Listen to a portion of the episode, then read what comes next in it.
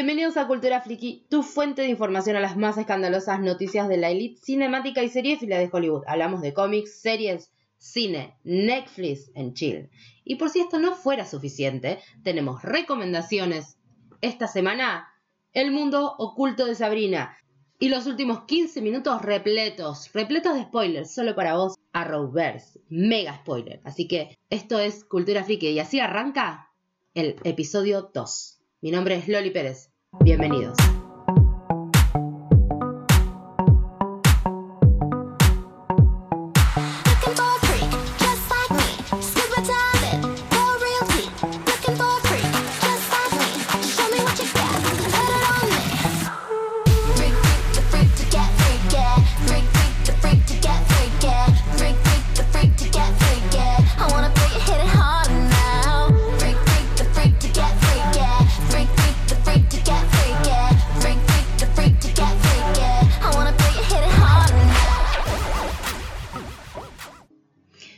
A un nuevo episodio de Cultura Friki, bienvenidos a la columna de series, porque hoy vamos a hablar sobre una de las series que tuvo más auge en este último tiempo eh, de la hispana. Hablamos de La Casa de Papel.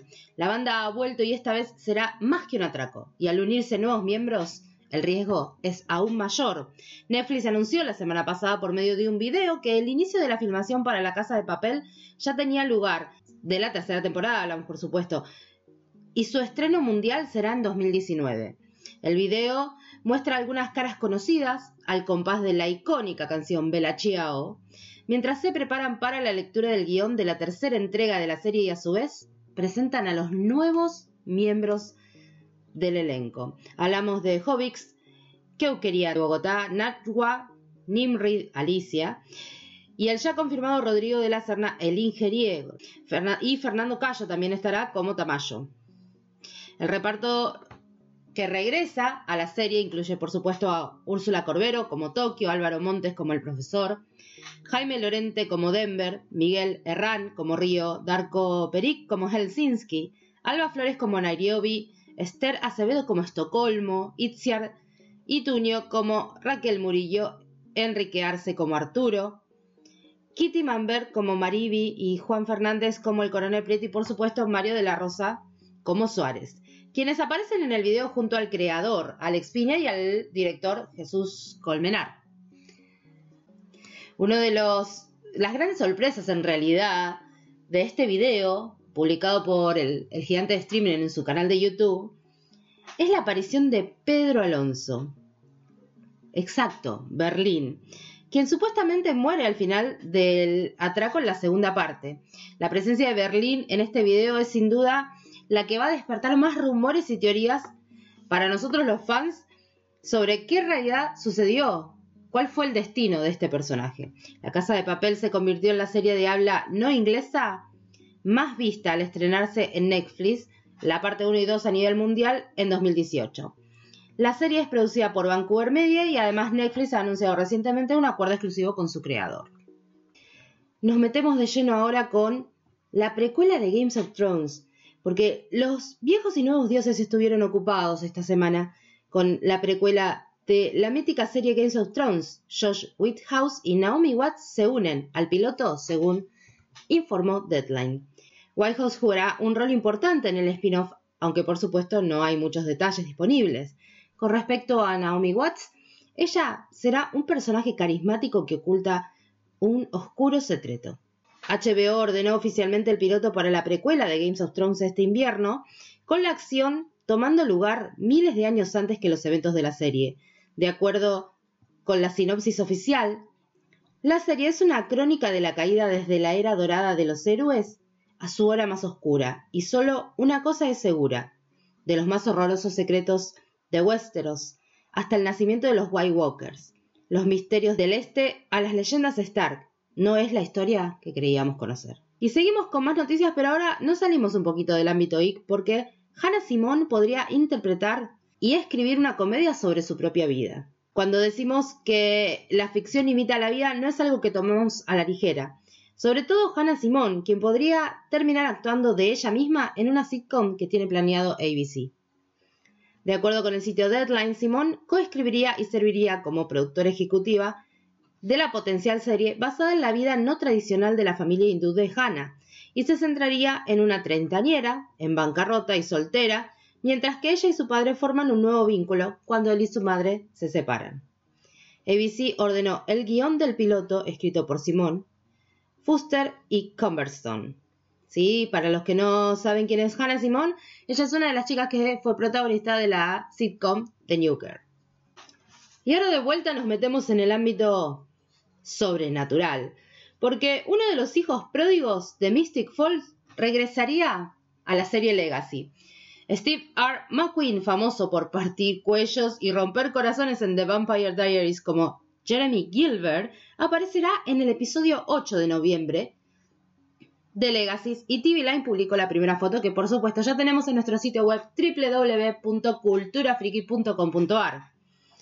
Aunque McQueen dejó de ser regular de la serie a mediados de la sexta temporada de The Vampire Diaries, hizo un breve cameo al final del 2017 revelando que su personaje no se quedaría muy lejos de su pueblo natal. La última vez que vimos a Jeremy estaba ayudando con la escuela pupila. Ahora está donde está la acción. Es alguien en quien Rick puede confiar si las cosas se salen de sus cabales dentro de las paredes de la escuela, explica la creadora de este maravilloso universo, llamada Julie Pleck. Todavía no es claro si Jeremy se involucrará con los estudiantes de Alaric, pero la sinopsis oficial del episodio dice que como castigo por romper las reglas, Hope, Lizzie, Josie y MG son forzados a participar en trabajo comunitario en la plaza principal de Mystic Falls. Mientras tanto, Landon y Rafael intentan un viaje de carretera sin preocupaciones cuando este toma un giro peligroso y ellos terminan convirtiéndose en objetivos. Finalmente Alaric se da cuenta que mantener secretos de sus estudiantes puede causarle más daño que hacerles bien. Pero ahora vamos a cortar un poquito con las novedades y las noticias porque vamos a escuchar a las Pussycat Dolls con Hash Hash.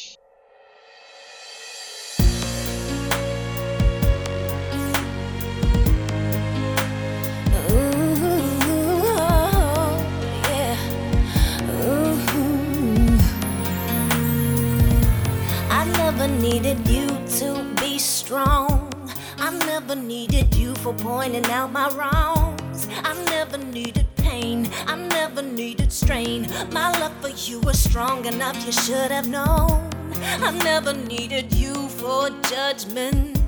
I never needed you to question what I spend. I never asked for help. I take care of myself. I don't know why you think you got a hold on me. And it's a little for conversations. There isn't anything for you to say. And my eyes hurt, and shiver. So look at me and listen to me.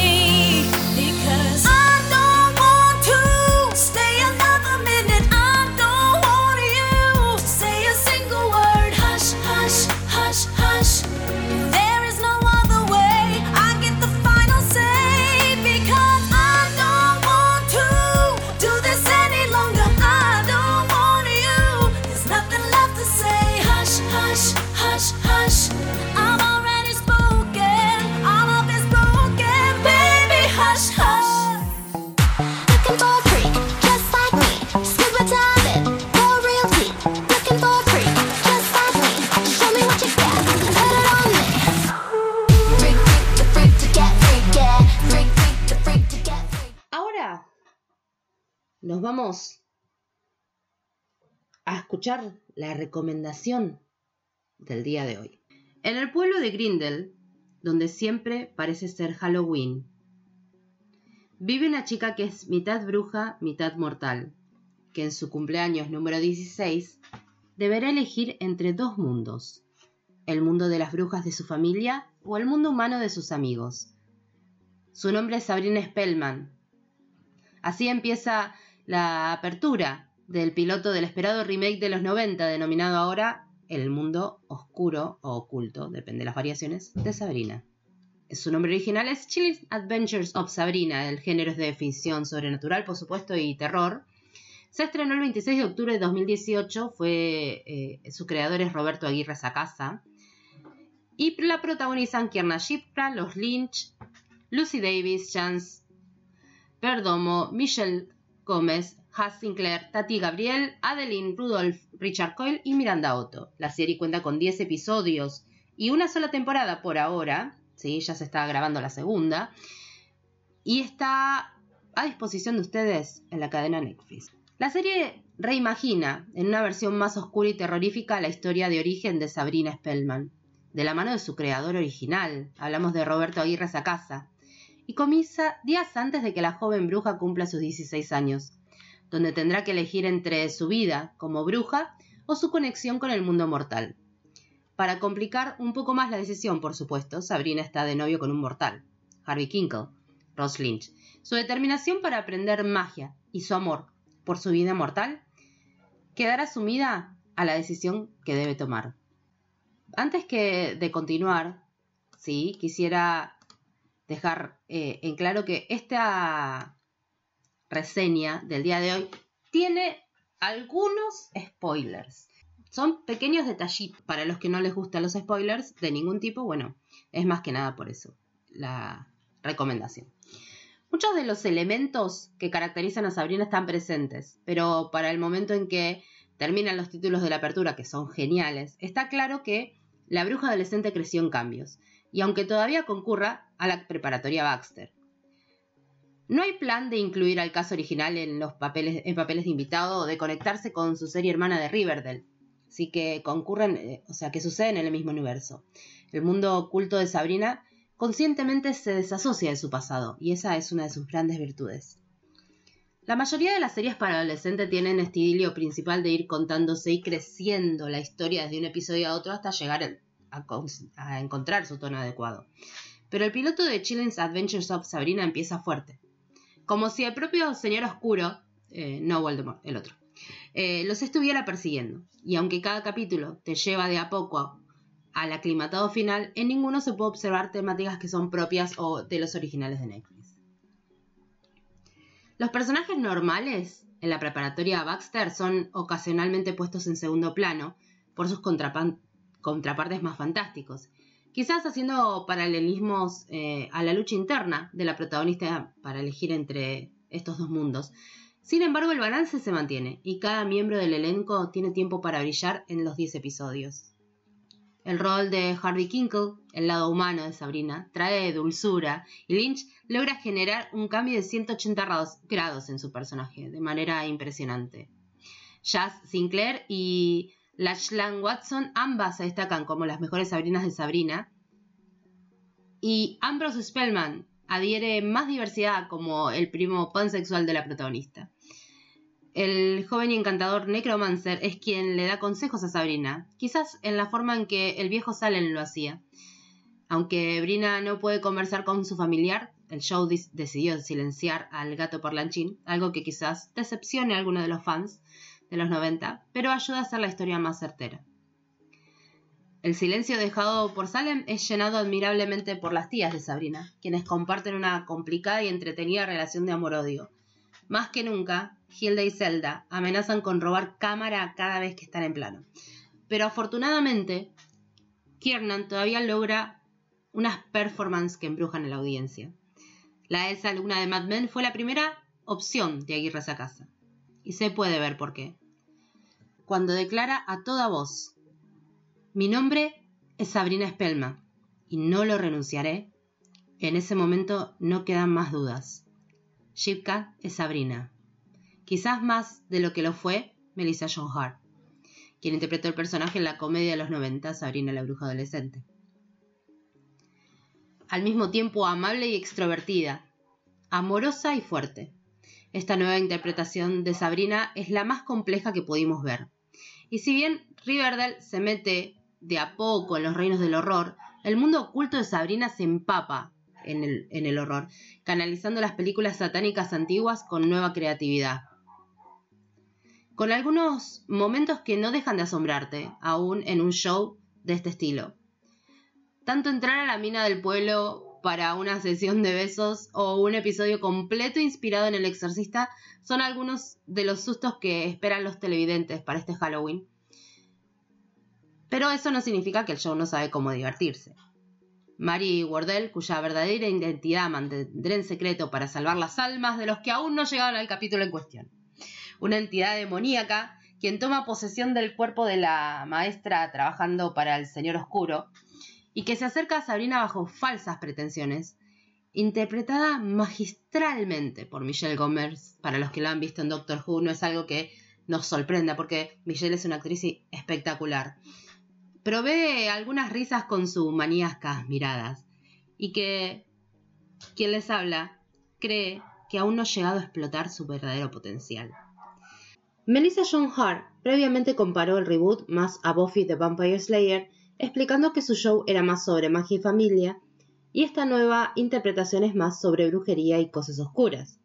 Es cierto que las comparaciones con Buffy están latentes, pero en cierto modo Buffy es el pilar del que emanan las mejores series de este estilo. La mayoría de las series de hoy en día tienen parte de lo que fue Buffy, lo hablamos en el programa pasado, Buffy es parte de un fenómeno cultural que marcó la ciencia ficción de una manera que no otras series lo han hecho. Aún así, la descripción de Hart estuvo errada en una cosa. Sí, Chillin's Adventures of Sabrina es más oscura, tratando temas atemporales como la misoginia y la discriminación con tanto vigor que Sabrina desafía a quien se le ponga en su camino. Pero el reboot es sobre la familia también, porque no hay un episodio en que la muerte de los padres de Sabrina no le afecten en algún modo, y la conexión que comparte los Spellman es más poderosa de lo que parecen. Pueden ver la temporada completa de Sabrina, por supuesto, en Netflix. Vamos a un corte musical y volvemos con más cultura friki.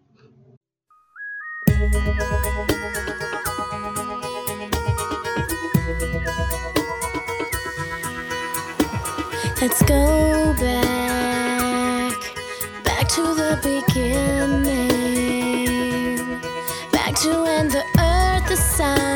stars all aligned.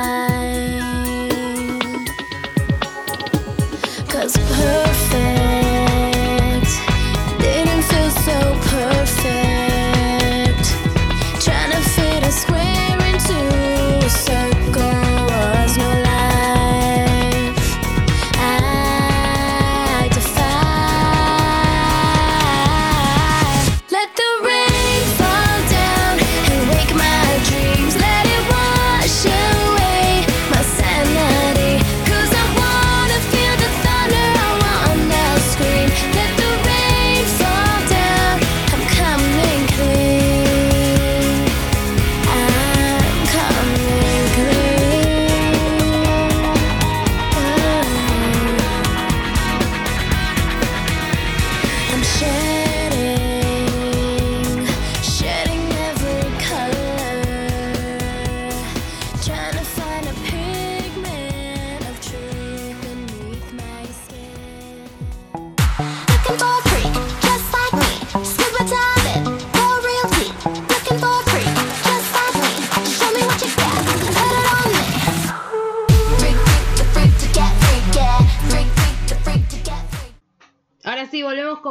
Cultura Friki. No se olviden de chequear nuestro sitio web en www.culturafriki.com.ar, cultura con dos O.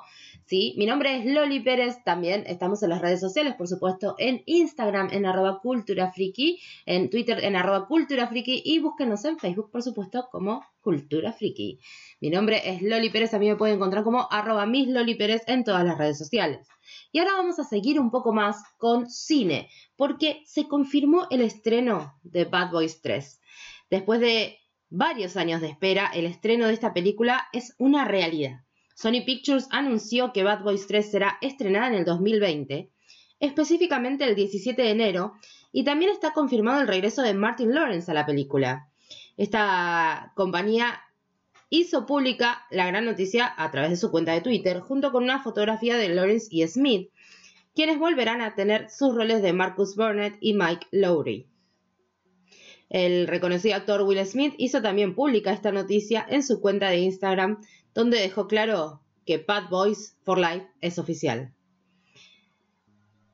Y ahora vamos a meternos en una mini teoría que enlaza Thor The Dark World con Avengers 4 y The Ant-Man and the Wasp. Un diálogo en Thor The Dark World podría haber revelado desde entonces que el reino cuántico y la Soul Forge serán las claves para revivir a los héroes caídos. Restan seis meses para conocer el destino de los superhéroes de Marvel en Avengers 4. Sí, es medio año de espera, pero los fans han aprovechado este tiempo para buscar todo tipo de pistas que pudieran adelantarnos los sucesos de la película.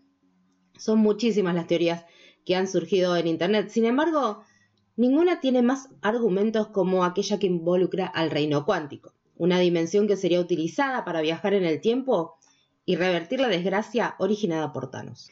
Es casi un hecho que la Quantum Realm tendrá un papel fundamental en el film, y ahora un usuario de Reddit se ha percatado de algunos momentos de Thor de Dark World, o sea, el mundo oscuro, que refuerzan esta teoría.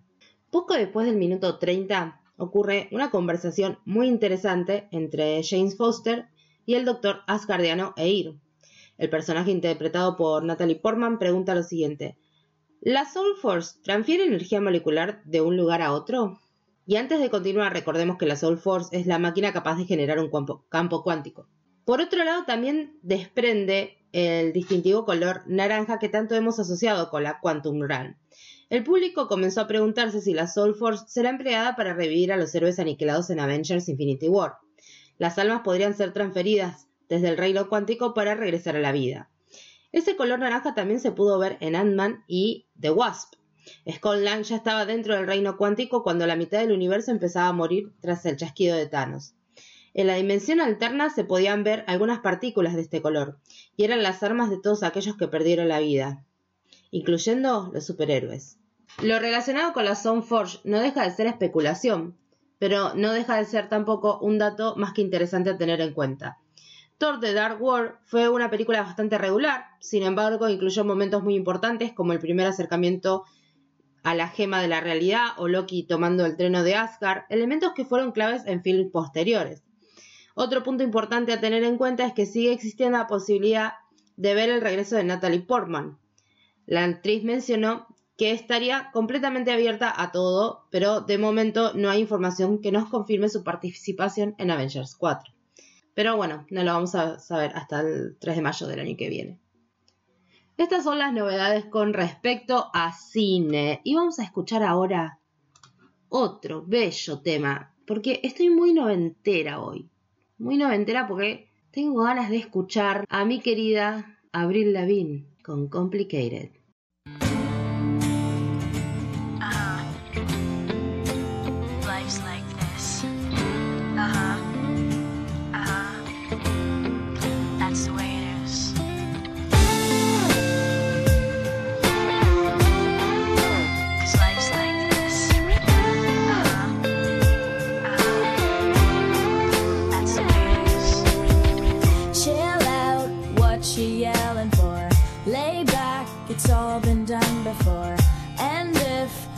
put on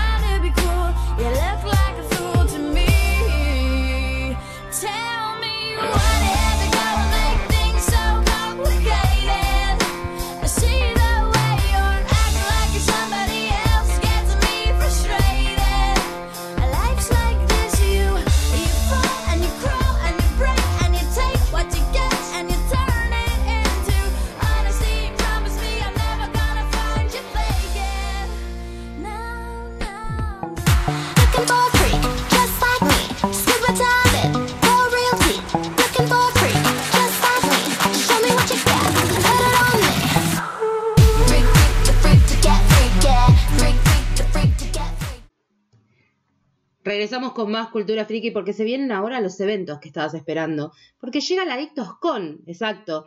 Llega la segunda edición de la primera convención exclusiva de figuras Funko Pop de Argentina para toda la familia. Es un evento único con un encuentro de coleccionistas, exposición de figuras Funko Pop, actividades, juegos en el escenario, cosplayers, una ruleta gigante con más de 250 pops.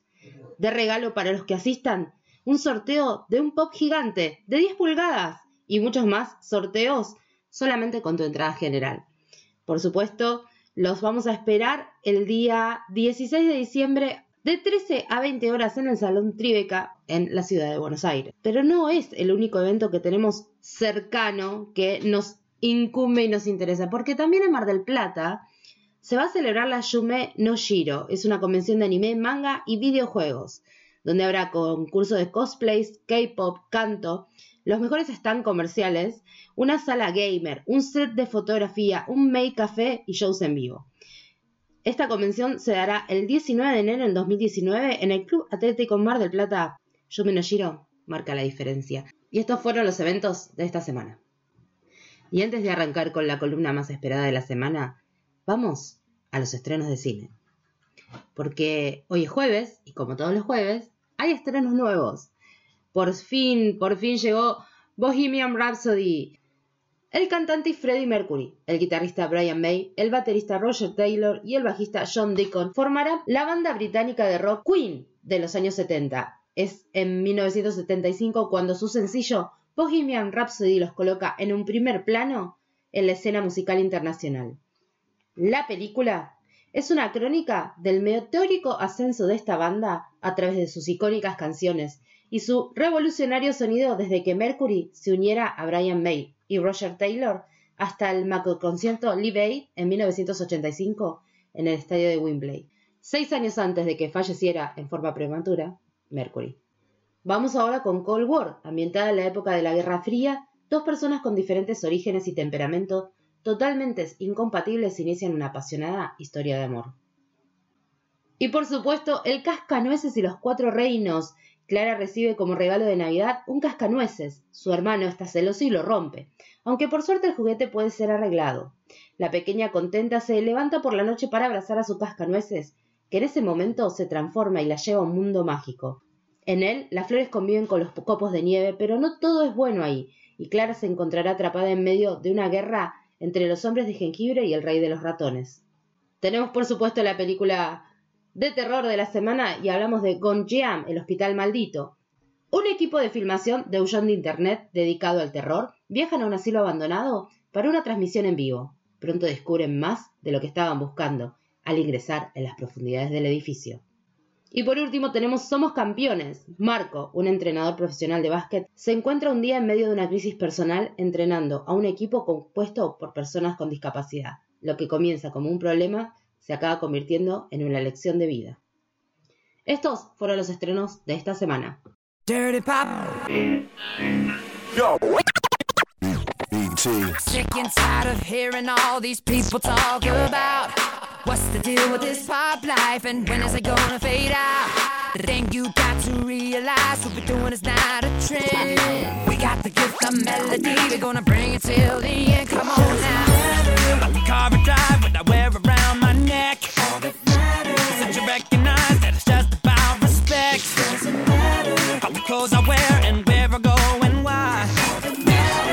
that you get hyped and we'll do it to you every time. Come on now. Ever wonder why this music gets you high? It takes you on a ride. You feel it when your body starts to rock. Starts to. You can't stop. Dance now. all you got. Come on now. This must be dirty pop, baby, baby, you can't stop. I know you like this dirty pop. You wanna try to classify the type of thing we do? Cause we're just fine doing what we like, and we say the same for you. I'm tired of feeling all around me animosity. Just worry about drugs, cause I'm on your mind. Now, people, can't you see? Got the car I drive with the ice around my neck. That you recognize that it's just about respect.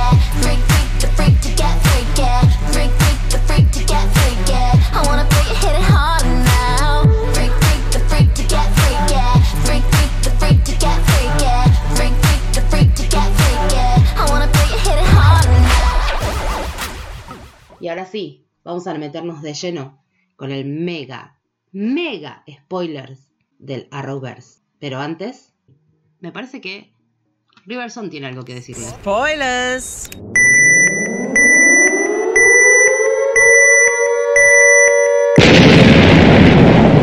Spoilers.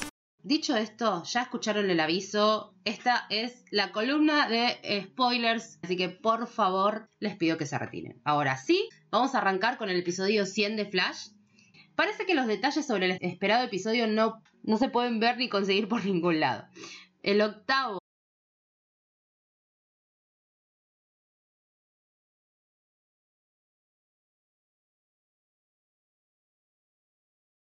de la temporada será esto, por ahora es, lo que tenemos, precederá el evento Elseworlds, pero también servirá como final de mid-season. Ya vamos a hablar del tema. Todo lo que se puede decir es que es algo diferente, explicó Todd Helvin, el productor ejecutivo en la San Diego Comic Con, mientras que la integrante del cast, Candice Button, como les contábamos la semana pasada, compartió recientemente que para los fans es especial en un sentido de que vuelve a visitar lo que hace nuestro show especial hay muchas cosas buenas. Y por cosas buenas, quizás quiso decir, no sé, un siniestro velocista. Porque DC War informó que Tony Todd, quien prestó su voz para interpretar a Zoom durante la segunda temporada, confirmó a la M- en la MCM London Comic que va a estar grabando diálogos para el esperado episodio. Chan, chan, chan, chan. Así es, parece que Todd también confirmó que no Zoom será el único de los villanos que aparece en el episodio que vienen todos por un trozo de Barry. El episodio 100 va a ser dirigido por Tom Cavanagh y la nueva edición del cast, Chris Klein, insiste en que Cicada aún tiene mucho que brindar. Es realmente un episodio muy emocionante, divertido, muy divertido, indica el actor que interpreta a Cicada. Definitivamente construyeron algo con todas las letras. Y bueno, va a haber que esperar un, cada vez menos, ¿no? Pero hay que esperar un poco más todavía para el episodio 100.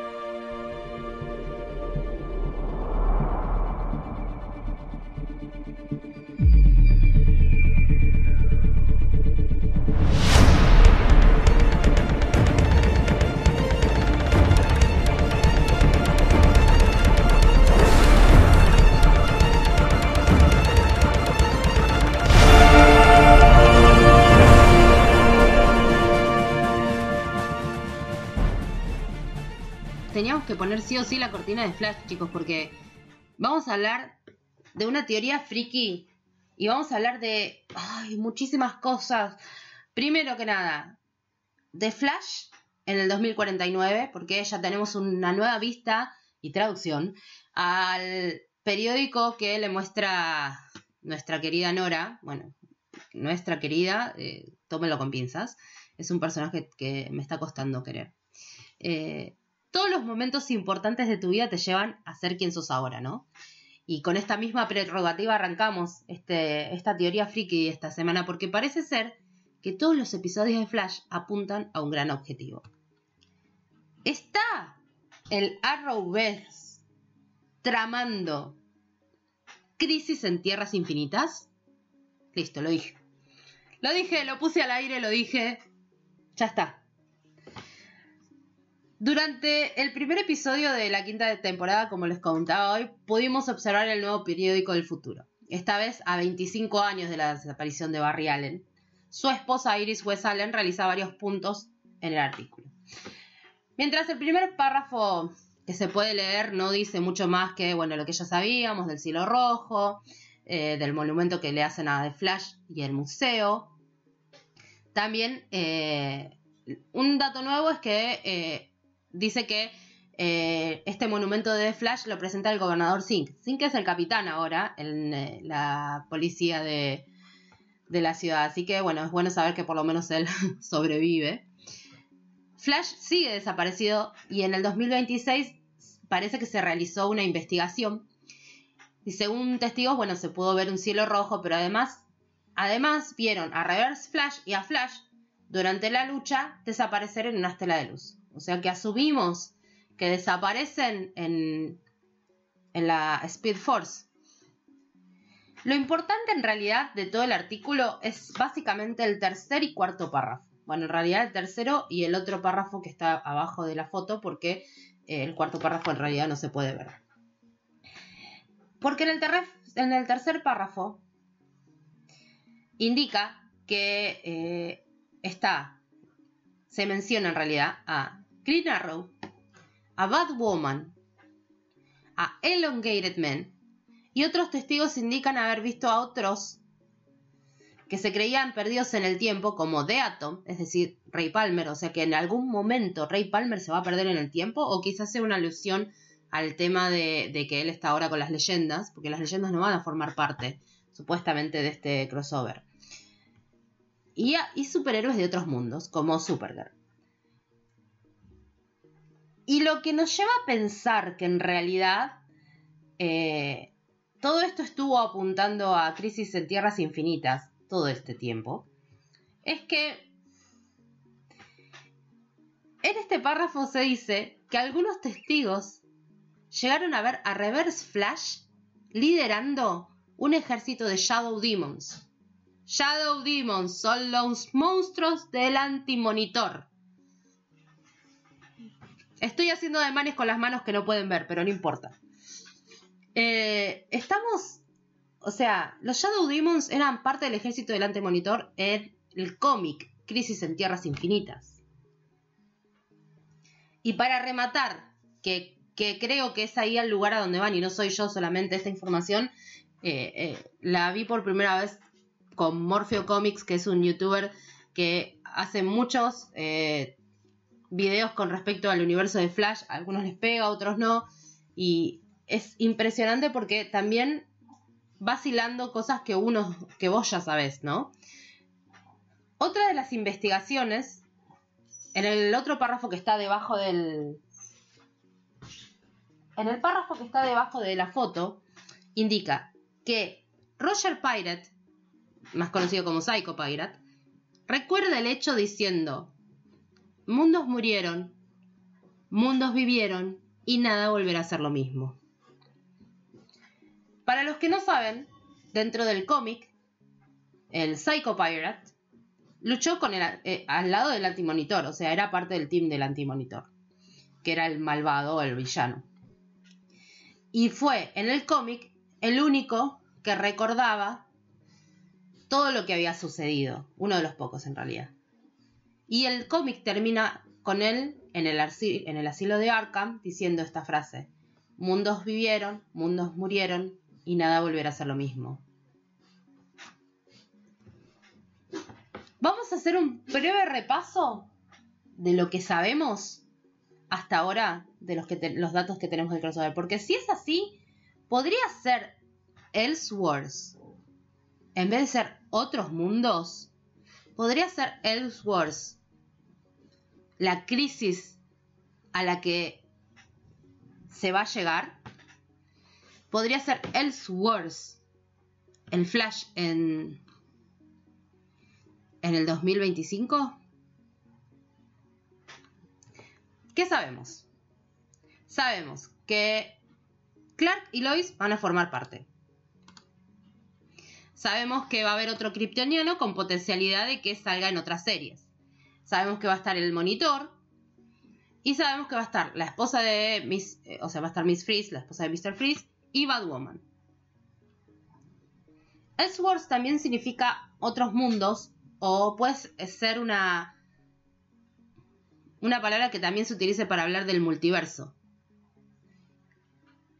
Y también sabemos que eh, este capítulo va a estar ligado a la continuidad, pero aparentemente no va a estar ligada a las temporadas actuales. Entonces, la pregunta vuelvo a reiterarles, queridos amigos de Cultura Friki. La pregunta es, ¿Elseworlds es Crisis en Tierras Infinitas? Podría serlo. Con esta terrible lavada de cabeza que ya los veo a todos investigando internet, vayan a los videos de Morpho Comics porque ahí está toda la información. Mencionado también de que íbamos a ver un poquito de de otros ¿cómo es que se llama? De otros trajes de otros personajes posiblemente y lo primero que se me vino a la cabeza fue el traje negro de, Superman que ya lo estuvimos viendo, que, que va a ser- va a ser parte de, de, de el crossover. Así que bueno, les dejo un poco la cabeza un poco loca para, para esto. Así que eh, este, esta es la, la teoría friki que me voló la cabeza y dije, se las tengo que contar. Se las tengo que contar porque es impresionante. Así que ya falta cada vez menos para el episodio de Ellsworth y tenemos un poquito más de noticias, pero parece que incluso recuerdo, no me, me viene a la mente en este momento de que Grant, Grant Gustin en un punto dijo algo al respecto de que estaban apuntando a eso, pero como en un futuro lejano. Y si ya llegamos a ese futuro, podría ser Ellsworth, Crisis en Tierras Infinitas. Esto fue Cultura Friki. No se olviden de seguirnos en las redes sociales en Cultura Friki, arroba Cultura Friki, en Twitter, Facebook e Instagram. Cultura con doble O. Hasta la próxima.